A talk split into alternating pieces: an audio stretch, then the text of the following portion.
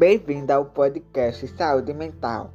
Hoje irei falar sobre 7 dicas de como melhorar e adotar no seu dia a dia. Dica número 1: Pratique atividades físicas.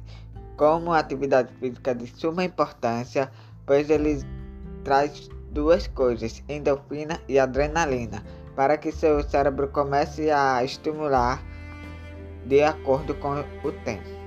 Dica número 2: Melhore a gestão de seu tempo. Comece organizando uma rotina, uma agenda ou calendário para que fique bem organizado. Dica número 3: Conviver com pessoas que amam. Dica número 4: Tenha momentos de lazer. Vá curtir uma praia, uma piscininha ali de boa, contando que gaste suas energias.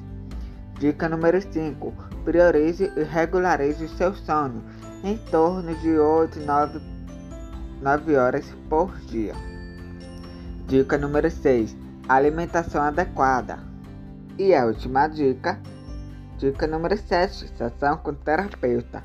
Ah, é pra doido. Não é só pra doido, gente.